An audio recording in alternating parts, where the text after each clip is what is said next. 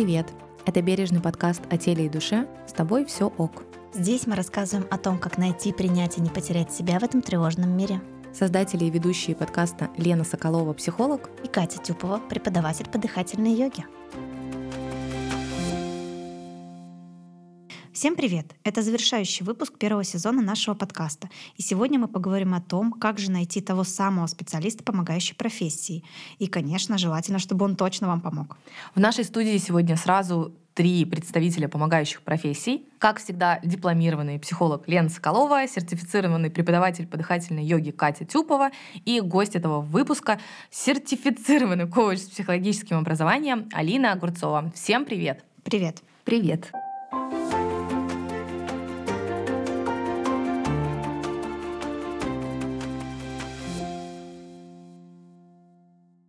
Вообще мы не просто так сделали акцент на том, что мы все такие дипломированные, сертифицированные и вообще очень образованные девушки, потому что, конечно же, это первое, на что стоит обратить внимание, когда вы выбираете специалиста, помогающей профессии. Чтобы все-таки его знания были приобретены не каким-то там опытным путем непонятным, да, и касались исключительно его жизни, а чтобы эти знания были полными, научными, ну, полноценными в целом, чтобы действительно специалист мог вам помочь, а не завести вас в какие-то житейские рассуждения о вашей жизни или, например, поставить вам какой-нибудь диагноз, который он где-то прочитал, не знаю, в интернете, например. В общем, все знания, а, которые есть у специалистов, дипломированных, сертифицированных и так далее, они такие должны быть структурированные и, само собой, не вредящие своим клиентам. Но я думаю, девочки здесь со мной сто процентов согласятся. Конечно же, только диплом не дает вообще абсолютно ничего на самом-то деле, потому что мы как э, два психолога на одной стороне, а Катя вот сидит за столом с другой стороны, как э, тренер, да, а, мы можем сказать, что у нас, например, есть этика психологическая. Это очень важная такая составляющая. Это что может и что не может, грубо говоря, делать психолог, как он может помогать, а, где заканчиваются его компетенции, что такое уважение, что такое конфиденциальность. Для этого всего вот существует э, психологическая этика, которая на самом деле в России ничем и никем не регулируется. На самом деле есть, конечно, вот этический комитет, да, но опять-таки мы можем встречать э, в том же интернете, в социальных сетях большое количество психологов, которые, ну, грубо говоря, не совсем психологи по этическим каким-то нормам, э, но они почему-то работают, они психологи. Но здесь уже выбор, как говорится, за вами. Мы настаиваем на том, чтобы, э, если вы выбираете психолога, вы ознакомились э, с этикой психологической и не боялись задавать вопросы своему психологу, да, специалисту, которого вы хотите выбрать. А у вас как проконтролировать тренера, Катя? Я только хотела, знаете, что сказать? Во-первых, нам нужно начать с самого главного. Кто смотрит на дипломы? Кстати, хоть раз, э, у вас хоть раз спрашивали диплом? У меня никогда нигде не спрашивали ни один из моих дипломов. Никто, мне кажется, в этот мой, мое актуальное в Инстаграме с моими дипломами ни разу в жизни не заходил. Мне кажется, там самые низкие охваты просто. Come on, ребята, никто не смотрит на дипломы. А все смотрят совершенно на другое. Ну, это проблема на самом деле. Вот поэтому и существует масса недоучек в плане э, тренеров или в плане тех же самых специалистов, э, там, психологов, э, коучей и так далее и тому подобное. Ну, правда, недоучки же есть, Хорошо, которые... Лен, Лен, смотри, Я вот- все знаю. Да, да, я в этом смысле согласна с тобой, что есть такие люди, которые типа э, хоп в один момент и я стал там, я не знаю, космонавтом. Но на самом деле, вот смотри, ты до, до момента своего психологического пути, вот ты выбираешь себе психолога, ну предположим, ты спрашивала хоть одного психолога? Это, мой, это шутка нашего, нашего аналитика, кстати, с тобой. Я как-то ругалась как Ты- раз про недоучек. Да, он говорит, Лена, а ты у меня спрашивала сама диплом? Я такая, ой. Вот я там то же самое, на самом Если деле. что, я всегда закончил всё- ВИИП. Я такая, окей, хорошо. Я никогда ни у кого, вот сколько у меня было психологов, аналитиков, там еще что-то, да в жизни я ни у кого не спрашивала. «А Какое у вас образование, простите меня, пожалуйста? А, Естественно, первым делом я смотрела, как человек говорит, насколько у меня расположение к этому человеку. Сейчас скажу такие модное слово, энергия, вайб. Почувствовала ли Я- ты этого, да, специалиста? Насколько мы сошлись с ним энергетически. И если вот это все идет в плюс, мне все равно, какой у него диплом. Ну, а, хорошо. То есть ты говоришь о том, что если психолог, например, мы вот сейчас можем любого открыть э, в запрещенные социальные сети, да, там, Инстаграм, у него не будет там ни одного диплома, но он будет, а, например, ну, вот он собрал какие-нибудь э, положения, и он будет четко о них говорить э, в своих там рилсах, например, а, и он тебе понравится визуально, и его жизнь, например, будет отвечать твоим каким-то внутренним потребностям, ты скажешь, что, о, классный специалист, берем Лен, ну, во-первых, критическое мышление. Ну, оно не у всех есть тоже. Ну... То есть он говорит уверенно, и она там, или она говорит уверенно, она классно выглядит, берем ее как психолога. Ну, в смысле, берем как психолога. Ты в первую очередь всегда смотришь э, э, на то, что, во-первых, человек говорит. Если у тебя есть э, некое подобие мозга, извините меня.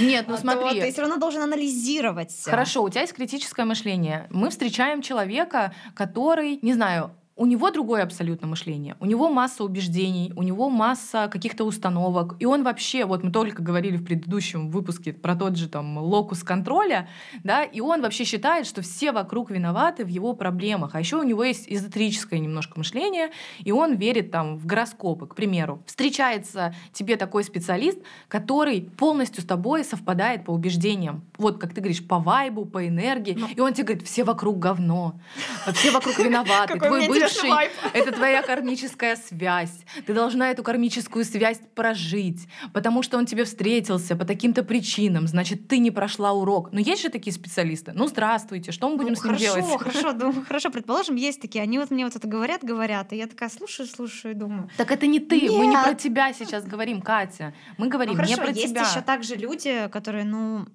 возможно, могут вестись на все подряд. Но, извините меня, диплом это тоже можно, там, особенно в Инстаграме, уж извините меня, Подделать все что вот. угодно. Это вот. же тоже непроверенная информация. Он же не будет заходить на сайт, извините меня, сертифицирован. Ну, я даже затрону сейчас коучи. Сколько сейчас коучей в Инстаграме?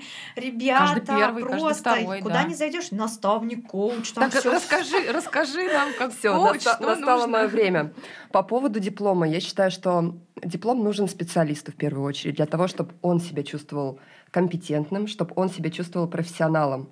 Но как обыватель я абсолютно не понимаю, что даст вот простому смертному без психологического образования просмотр диплома специалиста. Даже факт его наличия. Возможно, факт наличия просто, что он увидел, что у него там представлено где-то на сайте или в соцсетях диплом есть, просто его несколько успокоит, но тем не менее больше информации это не даст никакой. И я, например, своим друзьям, кто ищет э, себе помогающего специалиста, психолога, коуча, я никогда не говорю «посмотрите образование». Угу. То есть это, скорее всего, будет какая-то вторичная такая информация. И мне кажется, для простого человека, который вот действительно нуждается в помощи и ищет эту помощь, она будет э, малоинформативна. Хорошо.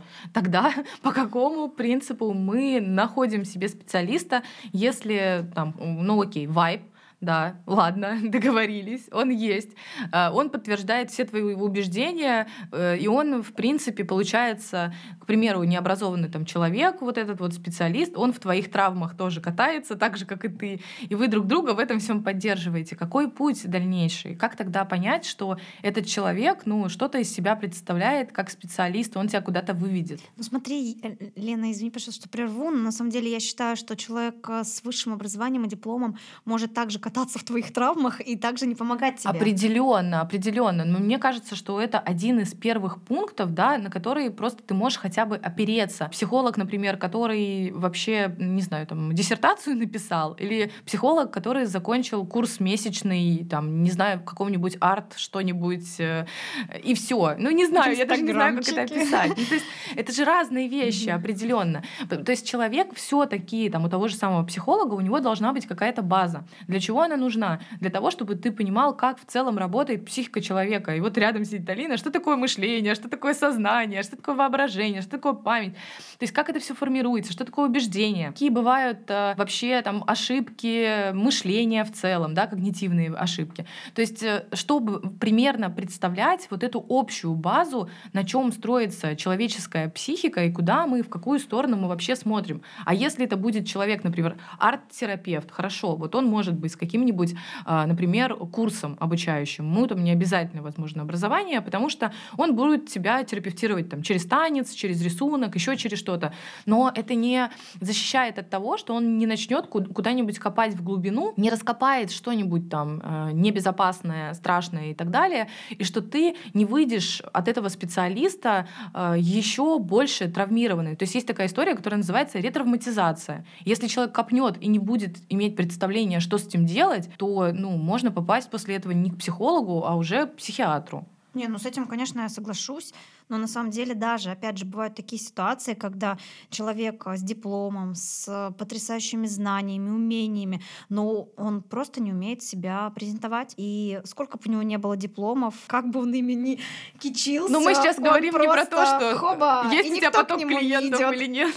да, это уже другая история. Есть у тебя поток клиентов или нет. Это, ну, понятно, да, что не у всех. Я знаю кучу вот классных, например, тех же самых преподавателей, да, с огромным количеством дипломов, э, вообще просто настоящих профессионалов, у которых огромный стаж, но у которых, да, действительно нет такого потока клиентов, как у меня, хотя я не профессор. Вот, но... вот знаешь еще, вот, короче, эта тема, она меня цепляет. Во-первых, а, у меня было столько психологов, а, больше десяти. Кошмар какой. Но знаете, почему их так много было? Потому что я приходила, первые сессии отходила, я понимала, да что за кошмар, это вообще даже я без психологического образования просто понимаю, ну, нет, а, а вот можешь людей рассказать образование. Как побольше, что такое? Да, ну нет. Да, можешь рассказать вот что за кошмар, что тебя в это состояние или вот вообще эту идею в тебе порождало после этой сессии? Вот ты говоришь, ты вышла от психолога и понимаешь, без психологического образования, без знания этического кодекса, что это кошмар. Вот у меня был такой случай, я э, готова рассказать реальную историю. Я нашла этого специалиста на сайте, вот, ну все, все официальненько, все. По-моему, мы ясно, да, тогда смотрели или что-то такое, альтер. или нет? А, да. То, то есть это был агрегатор, это, который это уже заранее отбирает специалистов, да, да. где должно Причем быть образование я уже, и опыт. Да, занималась угу. с другим психологом с этого сайта, и все меня устраивало, ну, условно, до 10 сеансов. И я, придя к этому специалисту, все села, все начала рассказывать. У меня был четкий запрос. Ну, я уже человек опытный. Пришла, села, рассказала, что меня волнует, куда, как. Рассказала, как я двигаюсь на пути к улучшению. Она такая сидит, сидит и говорит, вы знаете, честно говоря, а, в вашей ситуации бы вообще не знаю, чем можно вам помочь. Я сижу такая, так, можно я сейчас заплачу? У меня все так плохо. А, вот, он такая говорит, наверное, я не готова с вами работать. Так у меня и если бы было у меня все плохо, на самом деле у меня просто были сложные личные отношения. Я на тот момент расставалась с молодым человеком, я не видела в этом никакой такой большой проблемы. Ну, а, Катя, ты сейчас так сказала, специалист просто оказался, отказался с тобой работать. Почему? Ну, Но тут интересно, как он отказался. Да, вопрос, наверное, в том, как он отказался. Но все-таки, знаешь, как всегда, а, мы прекрасно знаем с тобой, как специалисты, там, психологи, коучи и так далее. Есть прям такое понятие, которое называется лжец на кушетке, да, э, когда клиент пытается выставить себя там с более лучшей э, стороны и так далее. То есть мы не можем сейчас доверять Катиному рассказу. Вот так Прости, вот, да, пожалуйста лет, столько лет. Да. Ну, э, вообще специалист имеет полное право отказаться. Другое дело, если бы она с тобой работала 5 сессий, а потом сказала бы тебе, извините, я не знаю, как вам помочь, но оплатить можете вот там, да, грубо говоря, в кассе. Но, опять-таки, э, понятно, что тут нужно очень бережно э, отказать и понять, вообще объяснить, скажем так, человеку, почему я, грубо говоря, отказываю, почему мы, может, не совпадаем. Возможно, она действительно увидела что-то, с чем она не работает, и она должна была сказать, что я с этим ну, не справлюсь, не все специалисты, да, там не все психологи работают со всеми запросами. Например, в этом я некомпетентна. Я могу вам предложить, например, каких-то других специалистов, или просто вас перенаправить, или просто отправить вас в свободное плавание, ищите дальше. Либо она должна была сказать, например, там, я сама для себя сейчас не очень понимаю, как разрешить ваш запрос. То есть объяснить причину, почему мы сейчас не можем работать. Но в то же время э, психолог оставляет за собой возможность отказать клиенту, не объясняя причины. Это действительно так. Мы не сработаемся. И она может оставить себе ну, хорошо, действительно. но в любом случае, мне кажется, нужно это немножко по-другому говорить, а не то, чтобы я вышла и такая... Я не могу помочь, Маша, у вас ужасные проблемы, идите умирайте. Да-да-да. Ну, это же неправильно. А, я работала еще с несколькими коучами. Хочу затронуть эту тему тоже, конечно. А можно я сейчас к предыдущей теме дополнительный вопрос Давай, задам? да. Вот ты зашла на агрегатор, где представлено огромное количество специалистов. Ну, я же выбираю там по темам, что, какое, что меня Окей, беспокоит. вот, да, вот у тебя есть тема, да, какой-то запрос э, сформулированный. Дальше, как ты выбрала среди десятков людей, которые работают с твоим запросом, конкретно этого специалиста? Ну, то есть я ввела филь- по фильтру, э, отобрала людей, которые вот мой запрос могут удовлетворить, так сказать. И уже потом у меня был список. Ты, ты же внешне выбирала в том вот числе. мне и интересно, финальный выбор на чем был основан? Но я не могу сказать, что я прям внешне выбираю. Если я выбираю женщину, даже не могу оценивать ее внешность. Она же чем-то, наверное, тебя... Слушай, ну не знаю, ко мне приходят клиенты, и кого-то, например, оттолкнет пирсинг, татуировка, еще что-то, а кому-то это будет нормально. И для одного это будет действительно показательным, для другого это будет нормой. Ко мне точно не пойдет определенное количество людей просто потому, что у меня вот такая внешность. Это имеет значение. Как ты тогда определила, выбрала того психолога? Да на Это самом была деле тетенька там- за 40, такая очень Нет, похожая на нет, психолога. На самом деле я стараюсь выбирать всегда психологов э, примерно ну, своего, либо чуть старше возраста. Простите меня, мне уже не 20, а мне уже 30. Можно позволить вот, да, могу себе? себе позволить выбрать 30-летних психологов. И мне кажется, что, ну, я просто посмотрела, там у меня был выбор из нескольких, и такая, ну, ладно, схожу сюда. Женщина приятная. Вот, за Приятная слово, да, да. приятная женщина. Это очень важно, потому что я своим друзьям, своим клиентам зачастую говорю, что выбирайте психолога или коуча просто по своему ощущению и интуиции. Вот если вам приятно фото человека или напротив человека во время первой консультации, во время знакомства, то это как минимум предпосылка к тому, чтобы пойти в работу с этим человеком, потому что я убеждена, что невозможно получить результат и работать с человеком, который тебе неприятен визуально Конечно, ты Нет, который ну, вызывает у тебя раздражение, которым те- ты просто приходишь, садишься напротив, и что-то не так. Вот ты не можешь даже уже вспомнить, что у тебя за запрос, потому что ты смотришь и думаешь, что с прической. Да, Или ты там что еще что-то. Лицо Но сальное, опять же, это тоже такое да. раз на раз. Вот, например, опять же, как вот э, мне Лена посоветовала психоаналитика, я с ним договаривалась в мессенджере, я не видела ни как он выглядит, ничего. Мы договорились, причем я такая говорю, вот мне удобно, там вот этот день на протяжении там, ну вот э, последующих 10 сессий, мы такие, да, да, давайте вот именно Я этот думала, день забьем. 10 лет. Для психоаналитика.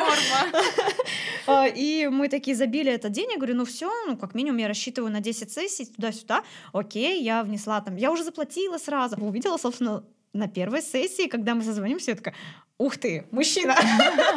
Мужчина Красивый мужчина, да. Вот, и только тогда я смогла его оценить. Так что не всегда мы выбираем а, специалистов а, по каким-то внешним признакам. Согласна. Но, тем не менее, у тебя всегда есть первое касание со специалистом. И вот это вот первое впечатление. И э, ты сейчас рассказывала последнюю историю про то, где тебе посоветовали. А сарафан и прямая рекомендация — это абсолютно не то же самое, что выбирать специалиста вот прям в холодную, где-то в агрегаторе, на сайтах, э, в интернете и прочее. Здесь у тебя уже есть определенный кредит доверия. Здесь у тебя есть уже какая-то обратная связь, Да, вот чье-то работает. впечатление. Вообще, я считаю, что в нашей профессии это лучше всего работает. Да, Ну, и на я самом деле ко мне так все клиенты Ко приходят. мне тоже. Я, э, вот я понимаю, что да, сейчас нужен личный бренд, надо это развивать. Все дела. Я с этим так мучаюсь, потому что, ну что сейчас, зачем мне это нужно? Меня порекомендуют, и ко мне приходят клиенты от моих клиентов. И меня это вполне устраивает. Но если ты хочешь работать с какими-то большими проектами, да, вот, например, как подкаст, если ты хочешь расширить аудиторию подкаста, было бы неплохо, чтобы у тебя была своя личная аудитория, которая на твой проект просто вот так вот приходит, просто потому что она тебе доверяет как специалисту, да, а не только твои там а, клиенты. Ты все равно там больше ста человек э, не можешь обработать, ну, достаточно быстро. Понятно, что они там увеличиваются со временем, что ты нарабатываешь их с годами, но все-таки такая аудитория не- не постоянная. Мне кажется, это очень разные вещи. Твоя аудитория, которая воспринимает контент, который ты генеришь как специалист, и непосредственно консультирование. Ну, это разные люди. Это совершенно да. разные люди, и мне кажется, вот здесь совершенно разные критерии выбора, потому что, условно, читать посты, смотреть рилсы, слушать подкасты, ты в целом это более безопасная история, Мгм. чем пойти в личную работу со специалистом, потому что здесь вероятность получить хороший результат, либо получить очередную травму, либо просто негативный опыт. Самое для меня болезненное — это то, что люди попадают первый раз к некомпетентному специалисту, делают вывод, что психологи Это шарлатаны, я вижу в комментариях. Я хотела сказать хуже, но я стараюсь не материться. Да, что психологи, коучи, это все, запикайте здесь, хуже раз. Потому что человек попал не в те руки в первый раз. И здесь такое может быть клеймо на весь его дальнейший вообще путь решения проблемы, и дальше ему обратиться к специалисту гораздо сложнее. Но, возможно, после того, как он первый раз напоролся на эти грабли, дальше он может пойти смотреть образование. Более тщательно выбирать. Да, выбирать более тщательно. То есть его негативный опыт может развернуться в несколько сторон. Либо дать ему классное понимание того, что все, в следующий раз я обязательно посмотрю на это. Я больше не поеду к психологу домой сидеть на кухне вести сессию. Я все-таки хочу, чтобы он работал в кабинете. Да, да, да. А Такое это случается, да. такое Я случается. такое тоже слышала. И это даже не, у коучей, а у психологов. Да, но ты сейчас описала вот это решение проблемы, да, как человек выйдет из кризисной ситуации. Это очень сильно зависит от организации личности, от его мышления, от его копинг-стратегий. И действительно останутся те люди, Лена, давай вот мы как бы Нормально, извини. попроще. От его копинг-стратегии, стратегии справления со стрессом, да, как человек справляется со стрессом, грубо говоря, с кризисной ситуацией, как он из нее выходит, какая у него стратегия. Это сделают одни люди, а другие люди действительно сделают выводы и скажут, и будут писать в Инстаграме под всеми постами, все это все плохие, короче, шарлатаны и бла-бла-бла и тому подобное. Скорее бы инквизиция их всех сожгла. Да, да, Они да. мучают людей. и тому подобное, и вообще разрушают семьи. И вот там О, это ко мне, кстати. Разрушительница семей. Нет, я помогаю семьям, у которых нет уже жизнеспособности и дальнейших перспектив, наконец-таки принять это решение. О, поговорим. с- Без микрофонов потом. Знаешь, нужно, это знаешь, есть он юрист, есть консультант по разводам, а нам еще всем нужен добрачный консультант, который поможет нам не вступить не, не в тот брак, скажем так, да, не- Это отличная тема для следующего, наверное, вашего сезона.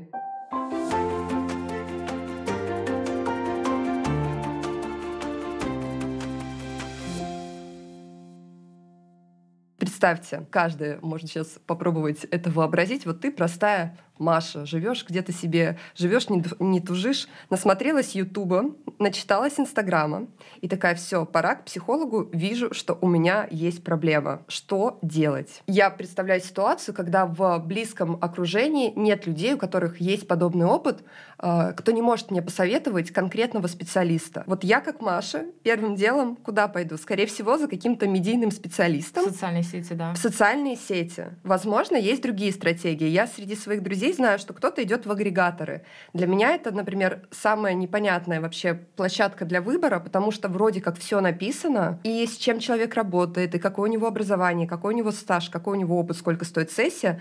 Но я не могу отправить клиента на агрегатор, выбирая специалиста, потому что для меня это какая-то Ну, это лотерея. да, это такое, это в целом уже условно несколько безопасная площадка, потому что все равно все агрегаторы, они фильтруют специалистов, которых представляют на площадке, но тем не менее для меня это э, непонятно, на чем здесь основывать выбор. Обычно я говорю, смотрите по фотографии, потому что на агрегаторе у него уже точно есть образование, у него есть какой-то опыт, потому что совсем без Да, опыта... с опытом берут хотя бы три года у тебя должен быть опыт, чтобы ты Ну, оказался я, на например, агрегаторе. в случае каких-то ситуаций я бы пошла на агрегатор, потому что, на мой взгляд, это наиболее четкая система. Ты заходишь, ты вводишь свой посыл, что тебе нужно. а, Какие агрегаторы мы знаем? Зигмунд Фрейд, Ясно, Альтер. Альтер и, по-моему, B17, там тоже Да. можно, но на самом деле там тоже можно напороться на непонятных специалистов. Я вот только недавно э, читала э, статью психолога, он себя так называет, на B17, вроде проверенный сайт специалистов, значит, у него э, есть образование, опыт и так далее и тому подобное. Он писал про энергии, что есть люди с бета-энергией, с альфа-энергией, что там еще там, я не знаю, ну, Он короче, космоэнергет. он себя называет психологом. Ну, То есть здесь тоже можно очень сильно напороться. Знаете, я считаю, что вообще нет какого-то идеального сценария, как выбрать себе специалиста. И нет идеального рецепта, такого прям стопроцентного, верного и прочее. Потому что вероятность того, что кто-то попадет к недоброкачественному специалисту, она всегда есть, она будет сохраняться. Так устроен этот мир. Мы не можем всех обезопасить.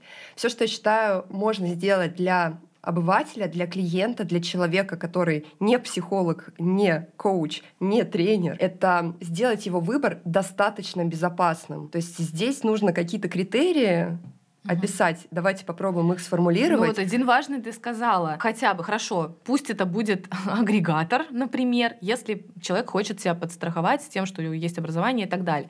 Если вы хотите познакомиться с этим человеком, вот прежде, да, посмотреть. Это социальные сети, это правда так. Там слышно, как говорит человек, что он говорит, как он выглядит, а, что он вообще транслирует, как в целом плюс-минус выглядит его жизнь, да, можно на это посмотреть. Интересно, Также... знаешь, прости, что прерываешь, я до момента, когда начала дружить с психологами, а, никогда не заходила в соцсети психологов. То есть я находила, там мне кто-то советовал, я даже специально заранее блокировала все соцсети, соцсети, чтобы ни они не видели мои соцсети, ни я не видела их. Ну, вообще, психолог, э, опять-таки, если все окей с этикой, он не полезет на страницу своего клиента, даже если клиент на него подписался, пролайкал ему все посты и все такое, он не полезет. Да, он может там, не знаю, да, окей, да, типа я там тебя тоже вижу, все хорошо, но он не будет с ним в связке комментировать друг другу посты, там что-то лайкать, Классно, переписываться, да. следить за жизнью. То есть это уже за пределами как раз, да, это за пределами компетенции компетенции психолога, уважения к клиенту и конфиденциальности. Знаете, на что я обращаю внимание вообще в первую очередь э, в подборке любого специалиста, помогающей профессии? На то, как он ведет э, первые диалоги. Вот отличный критерий. И мне кажется, он очень важный, потому что перед тем, как пойти в работу специалист, со специалистом, очень важно познакомиться. И я не знаю, у всех ли есть такое понятие, как пробная консультация, консультация, консультация. Да, консультация, да. знакомство, либо просто созвон знакомства, если нет возможности очно это все сделать. Это, наверное, то, э, тот момент, в который и принимается решение, работать с этим специалистом или нет. Потому что это первое впечатление, это ваше ощущение с этим человеком, это то, как человек ведет диалог, что он говорит, какие смыслы транслирует.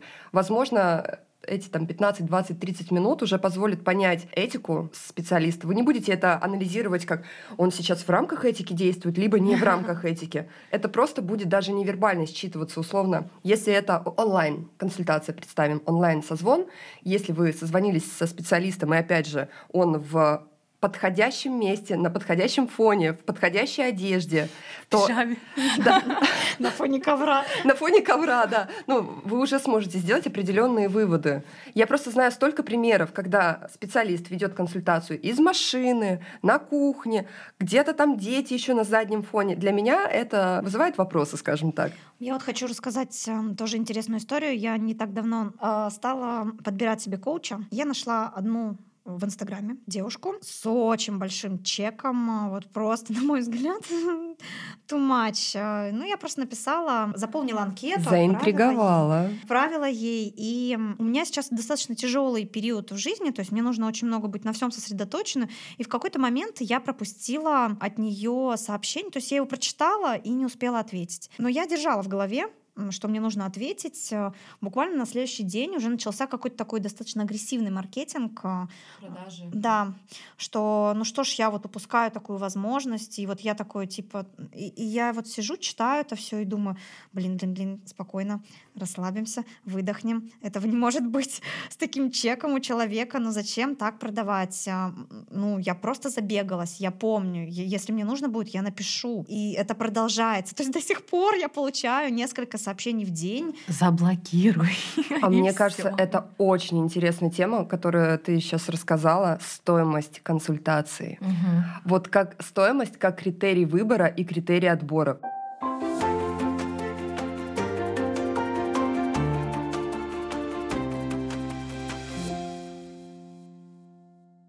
Понятное дело, если это начинающий специалист, у которого консультация условно стоит там тысячу рублей, и вы сознательно выбираете начинающего специалиста, то у вас и ожиданий завышенных не будет, и, скорее всего, вы можете понимать, что где-то он еще не способен, да, там, решить ну, какие-то вопросы. Наработать. Да, то есть вы уже идете с неким пониманием того, что это новичок, у вас нет ни завышенных ожиданий, и вы принимаете на себя риски. Но при этом, когда вы идете к специалисту, который позиционирует себя просто гуру, который решает любой ваш запрос вот так вот по щелчку, и у которого консультация стоит, я не буду говорить, много сколько нулей, денег. очень много очень красивых денег, естественно, Есть ожидания. Есть ожидания, они есть, и мне кажется, это нормально. Ну, а у тебя будут завышенные ожидания, это нормально. Я просто должен прийти, и ты прям должен все решить прямо Сразу. сейчас. Это, знаете, у меня прям идея. Я просто, я, я, при, я куплю консультацию Лобковского и запишу ее, и приду.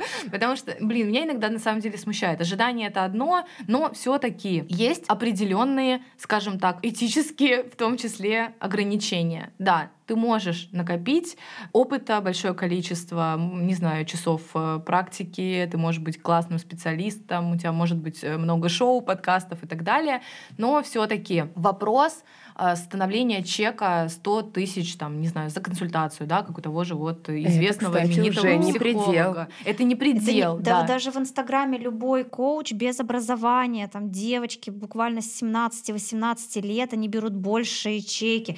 И у Понятно, меня что это боль- определенная аудитория, ну что Но- на- люди идут туда определенные, но Я вопрос считаю, тогда что почему? это просто шелуха вокруг. Ну вот люди создают вокруг себя ажиотаж таким образом. И вот у них там уйма подписчиков, уйма там отзывов, где они а, все такие крутые, расхваленные, а приходишь и такой думаешь, и вот за это я вз- взяла рассрочку.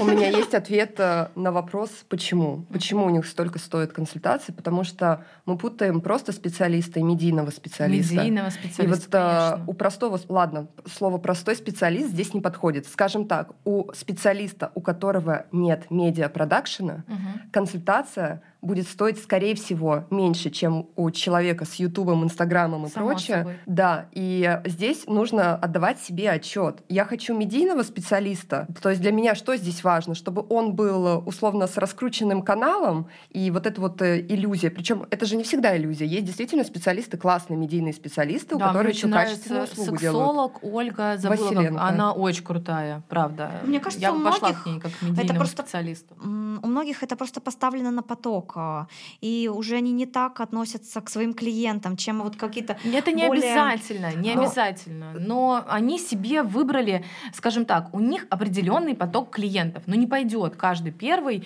э, на консультацию за 100, за 50 тысяч рублей. Но, опять-таки, это тоже не дает того, что твоя, э, ну не знаю я ни одного психолога, который решит твою проблему, которая там, не знаю, с которой работают люди по два, по три года, например, с теми же убеждениями, установками, с мышлением, опять-таки, работа, она не делается за час консультации за 100 тысяч. Хоть 500 тысяч заплати, хоть миллион заплати, никто тебе за час не решит. Это уже поиск таблетки. Типа, я лучше сейчас попашу, я сейчас заработаю, я принесу эти деньги, и мне сейчас на одном часе все мои проблемы решат. Но это да же не тоже бред. решат, не решат.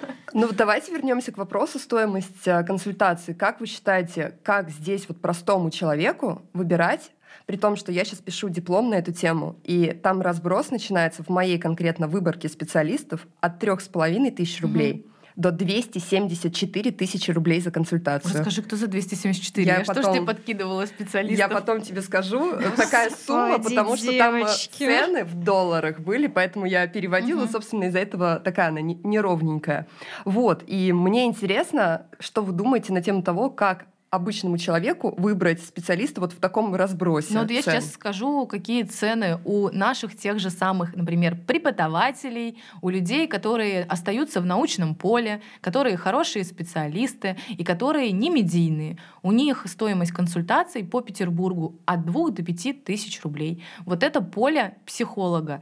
Все, что за пределами, это вкусовщина. Есть еще аналитики, они берут 7 тысяч рублей, 10 тысяч рублей. Просто когда ты идешь к аналитику, то стоимость твоей консультации должна быть для тебя э, значима, скажем так, чтобы ты чувствовал, что ты что-то отдаешь. Это вот подход аналитиков. Но за пределами этого я не понимаю, к сожалению, чем стоимость обусловлена. Да, если ты хочешь больше зарабатывать, ты можешь повысить свой чек и как бы все.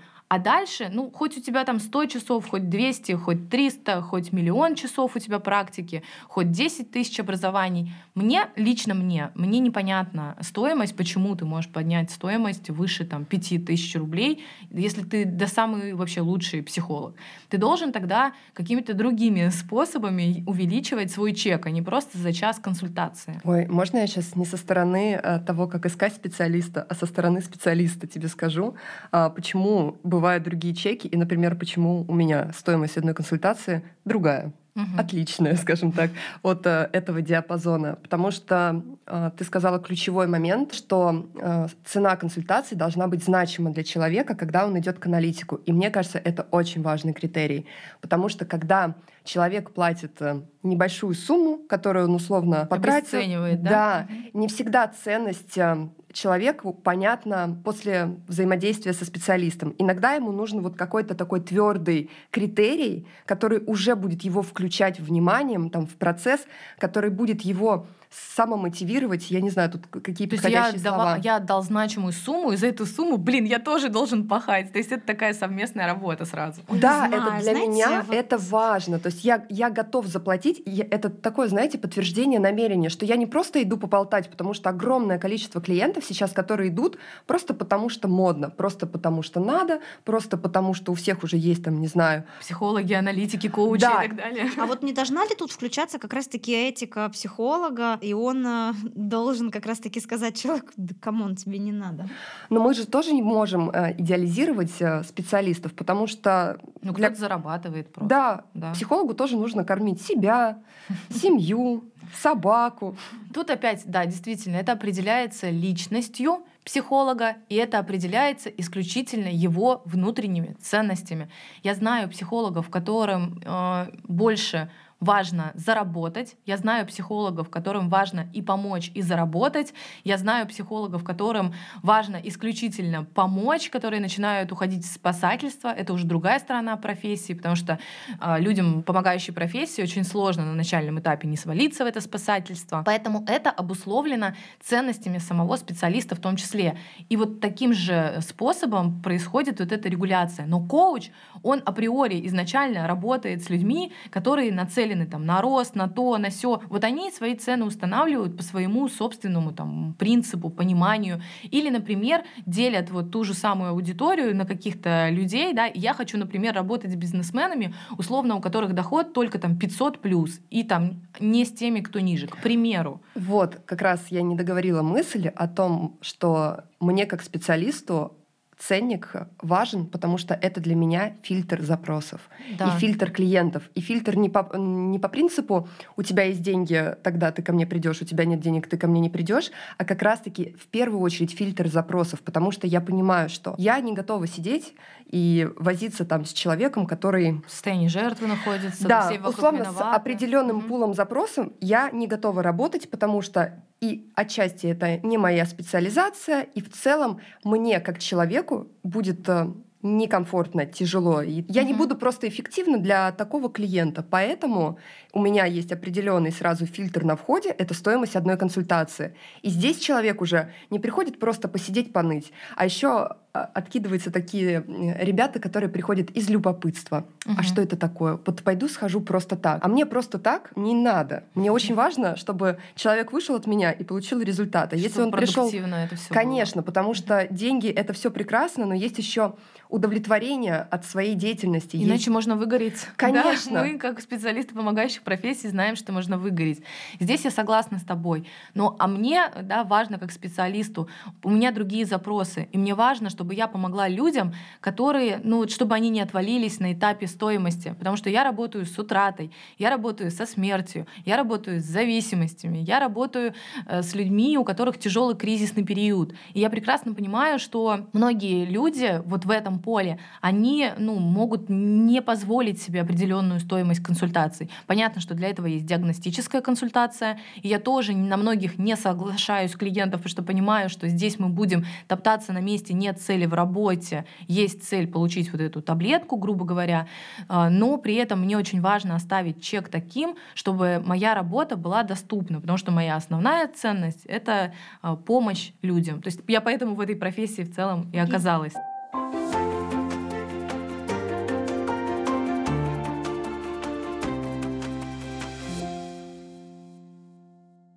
На что вы смотрите, когда выбираете себе фитнес-тренера? На внешность? Ну вот мы, да, кстати, это важный аспект, который мы хотели обсудить. Дело не только в фитнес-тренере. Мне кажется, везде, в том числе и специалист, э, там, психолог и коуч, внешность имеет значение.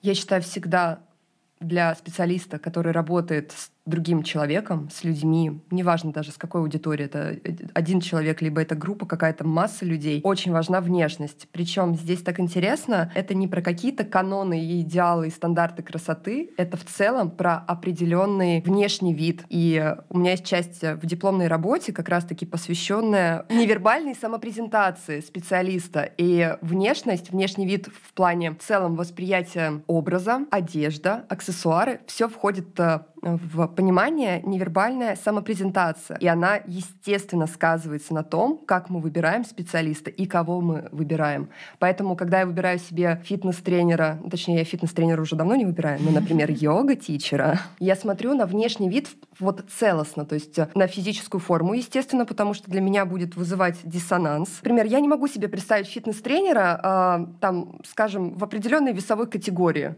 И если это не про гору мышц мы говорим, да, а про Просто здоровое про не гору мышц. Вообще, да, просто здоровое функциональное тело. Мы говорим не про какую-то там эстетику, красоту и все остальное. Здоровое функциональное тело. То есть как выглядит твой запрос, в целом так должен выглядеть твой э, вот этот вот тренер и так далее. Мы не пойдем, например, ну не знаю, может вы пойдете к диетологу, который весит там 150 э, килограмм, он весь там, не знаю, там пыхтит, не может подняться со стула. Ну, вряд ли вы поверите такому диетологу. Ну, как-то странно. Вы живете по этим принципам? принципам или а нет? теперь давайте вспомним, как мы в школе всегда ходили на физкультуру и как выглядели ваши учителя по физкультуре. У меня был очень такой поджарый, он там бегал, да? прыгал. Ну, конечно, это зависит от возраста еще, да. С возрастом он когда-то был специалистом, у него остались теоретические знания и так далее. Но это опять вопрос, да. Но у меня тут есть свои пять копеек. Ты учителя физкультуры не выбирала. Ну, это такой, знаешь, специалист по принуждению. Тут как бы никто никого не выбирает, и это все-таки другая история. Но когда мы выбираем тренера, тренера, мы выбираем психолога, мы выбираем коуча, мы можем посмотреть, это уже наше решение, идти к этому человеку или нет. Психолог, конечно, в том числе. Ну, представьте, что психолог, видно, что у него визуально, да, вот невооруженным взглядом, у него есть какие-то прям, ну, четкие проблемы. Не знаю, это не обязательно прям какой-то вес, еще что-то. Но он такой, например, неухоженный, с грязной головой, а я видела таких специалистов, да, который вот видно, он сам весь трясется, пыхтит и все такое, и он сам не понимает, куда руки свои деть, справиться там с тревогой и так далее. Такие, правда, есть э, специалисты. И он может быть хорошим теоретиком, но непонятно тогда, а что за пределами теории? Он как? Вот он сам пробовал это в свою жизнь как-то интегрировать, чувствовать себя хорошо для начала начать, да, чтобы работать с людьми. Для меня просто тело — это такой большой показатель тела и внешний вид человека, потому что это говорит не, не просто про его физическую форму, да, не просто про какую-то красоту и эстетику. Это говорит про его контакт с самим собой. Почему я говорю, я не пойду к специалисту, который в плохой физической форме, потому что для меня это в первую очередь про то, что человек сам собой в ладах человек сам с собой. У него есть определенная культура здоровья, угу. у него есть культура отношений с собственным телом, у него есть, а, если уже переходить не просто к физической форме, а к внешнему виду, у него есть понимание, что его внешний вид воздействует на другого человека. То есть это уже идет не, не неосознанный да, какой-то процесс, я просто что-то надел на себя, чтобы прикрыть наготу, а я понимаю, что я даже своей одеждой могу влиять на своего клиента. А если мы говорим, например, про очные консультации, в кабинете. Меня, например, будет очень напрягать, если я приду, и мой специалист будет сидеть в грязных ботинках, с которых будет еще капать вот это вот... Ну, мы живем в Петербурге, да, у нас это преимущественно в целом состояние города и состояние нашей обуви. Угу. Поэтому для меня вот важно прийти и понять, что, например, мой специалист переобулся в сменную обувь. И это такие детали, которые я не буду сидеть их и анализировать, но я бессознательно это все буду воспринимать. Или если я, например, иду к специалисту женщине, а у нее маникюр, который кто-то погрыз, возможно, сама. даже она ну, сама. Слушай, это же очень важно. Если, например, погрызаны ногти с заусенцами, это аутоагрессия, она кусает свои ногти, значит, у нее самой проблемы со стрессом, проблемы вот с переработкой этой агрессии. То есть, так, э, стоп, вы точно психолог, да?